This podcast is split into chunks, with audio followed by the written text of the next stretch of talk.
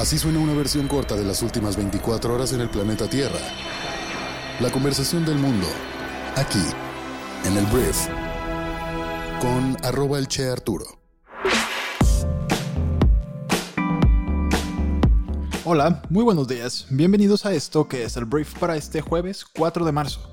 Yo soy Arturo Salazar, uno de los fundadores de Briefy, que es la mejor forma de aumentar tu inteligencia de negocios y nuestro objetivo es que puedas actualizar muy rápidamente tus conocimientos y habilidades para que lleves tu empresa o tu carrera al siguiente nivel. Puedes conocer más en briefy.com. Pero por lo pronto, antes de que vayas a briefy.com, por favor, vamos a escuchar las noticias más importantes para este jueves. Empecemos hablando de México y vamos a hablar de la reforma a la industria eléctrica, porque el Senado de México aprobó el martes la polémica reforma a la ley de la industria eléctrica impulsada por el presidente Andrés Manuel López Obrador, que busca propulsar a la Comisión Federal de Electricidad, dejando en segundo plano a los generadores privados, sobre todo a las energías renovables. Entonces el presidente adelantó que el gobierno federal va a renegociar contratos con la empresa Iberdrola y otras 10 empresas sobre el suministro de energía. Dijo que está bien concentrado el manejo del mercado eléctrico, entonces vamos a buscar acuerdos en esta lógica de que queremos seguir manteniendo contratos, pero que los tenemos que actualizar a la nueva realidad. El mandatario calculó que la Comisión Federal de Electricidad ha tenido que pagar de más cerca de 300 mil millones de pesos por estos acuerdos. Pemex anunció que se renegoció el contrato del suministro de gas con Barsken y DESA, por el que se ahorrarán cerca de 13.749 millones de dólares. Y esto es una buena noticia para el país, sí, porque pues se renegoció un contrato pero López Obrador dijo que se trató de hacer este proceso de negociación sin éxito con Iberdrola. Dijo que no hubo respuesta y eso lo llevó a presentar la iniciativa de modificación de la ley de la industria eléctrica para que tengamos un marco legal y podamos estar en mejores condiciones. Previamente, senadores de la oposición mexicana anunciaron que una vez que la reforma sea aprobada por la Cámara Alta, se presentarán recursos de inconstitucionalidad en contra de ella, entonces podemos esperar ese recurso pronto.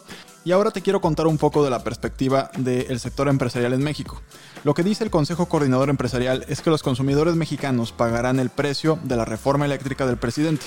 El organismo aseguró que los cambios legales aprobados por el Congreso no subirán la electricidad a los hogares, pero sí a las empresas por un costo implícito del 26% más caro de generación eléctrica de la CFE frente a la iniciativa privada, equivalente a 60 mil millones de pesos anuales y que tendrá que financiarse o subsidiarse por parte de la Secretaría de Hacienda y Crédito Público.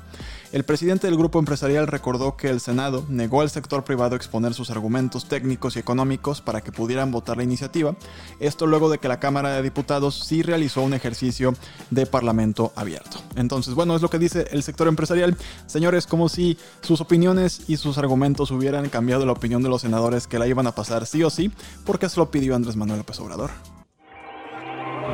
Hablemos de economía, porque el Banco de México el día de ayer elevó su proyección de crecimiento económico para México de este año a un 4.8% desde un 3.3% previo, aunque advirtió que su comportamiento aún está sujeto a mostrar altibajos debido a la pandemia del COVID. En su informe trimestral, la autoridad monetaria mexicana también subió su pronóstico de expansión del PIB para el año 2022 a un 3.3% desde el 2.6% anterior, y bueno, el año pasado la economía mexicana se desplomó un 8.5%, su contracción más pronunciada desde la Gran Depresión debido al devastador golpe de la pandemia. Entonces, esta es de las primeras buenas noticias que puedo darte desde hace mucho tiempo en cuestiones económicas.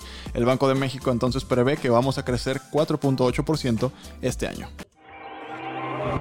Hablemos de Estados Unidos, porque el día de ayer el presidente de Estados Unidos, Joe Biden, calificó de un gran error la decisión de Texas y Mississippi de levantar las órdenes estatales de llevar cubrebocas para protegerse del COVID-19 y afirmó que lo último que el país necesita es este pensamiento neandertal, dijo Joe Biden. Miren, creo que es un gran error, espero que todos en el mundo se den cuenta ahora de que estas mascarillas, estos cubrebocas marcan la diferencia.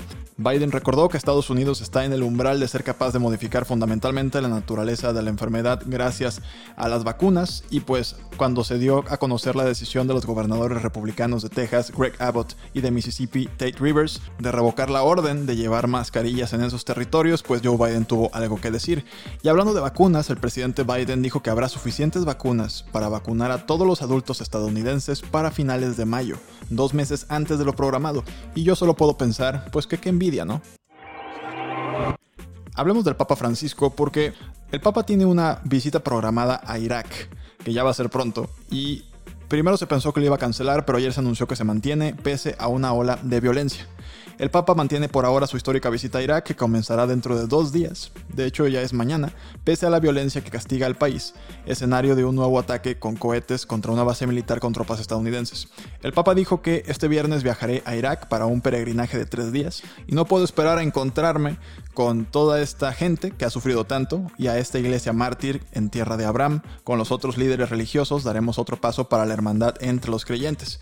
Francisco dijo que no se puede desilusionar a un pueblo por segunda vez. Este es un viaje que ha sido muy cuestionado, precisamente por el riesgo debido a la pandemia, así como los últimos atentados y lanzamientos de misiles, pero Francisco aseveró que Irak no puede esperar. Entonces, pues este viernes el Papa Francisco llega a el país de Irak.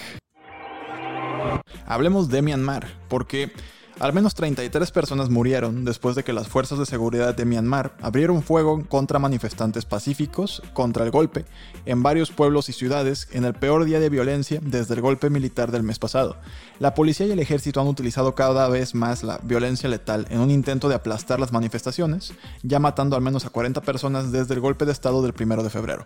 Las multitudes han seguido saliendo a las calles todos los días en desafío a la junta militar, con solo lentes, cascos y escudos caseros para protegerse y los manifestantes exigen que los militares restauren la democracia y que sus líderes electos sean liberados. Entonces, hay una situación brutal, la presión internacional ya está puesta sobre Myanmar, pero hasta ahorita no ha habido una reacción por parte de este gobierno tomado por los militares.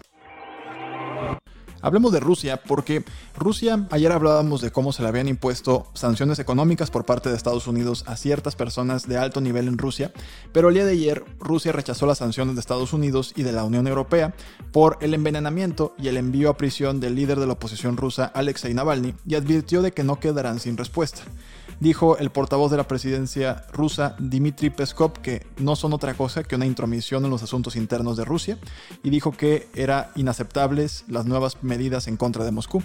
Estas medidas impuestas por la Casa Blanca pues son las primeras que adopta Estados Unidos desde la llegada de Joe Biden al poder y Peskov calificó de indignante que Estados Unidos afirme que con alto grado de probabilidad Moscú estuvo detrás del presunto envenenamiento que sufrió Navalny en agosto pasado en la ciudad siberiana de Tomsk. Entonces, pues dicen que van a responder, pero los rusos la neta nunca responden y cuando responden como que a los gringos por lo menos no les importa, pero para nada.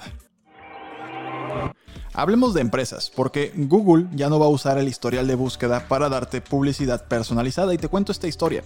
El gigante de Internet se comprometió este miércoles a no reemplazar las cookies de terceros que siguen al usuario por la web, el cual es un mecanismo utilizado para ofrecerte publicidad personalizada, una vez que las elimine de su navegador Chrome dentro de un año.